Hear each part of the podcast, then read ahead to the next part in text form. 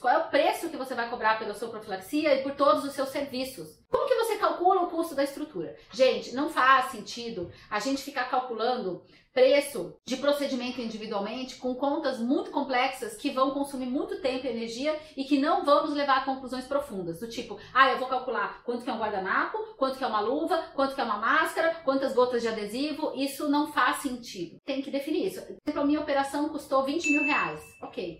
E aí você vai dividir pelo número de horas que a sua clínica fica aberta. Então você vai pegar esse valor 20 mil reais e vai dividir pelo número de horas no mês que a sua clínica fica aberta. Você vai ter o custo hora da sua clínica ou o custo hora do seu consultório. Feito isso, você já tem um parâmetro. Poxa, minha estrutura custa 500 reais por hora. Você vai ter esse parâmetro. Então você sabe que no momento em que você sentou o paciente lá na sua cadeira e que você vai disponibilizar uma hora para conversar com ele ou para realizar um procedimento, aquilo já tem um custo para você.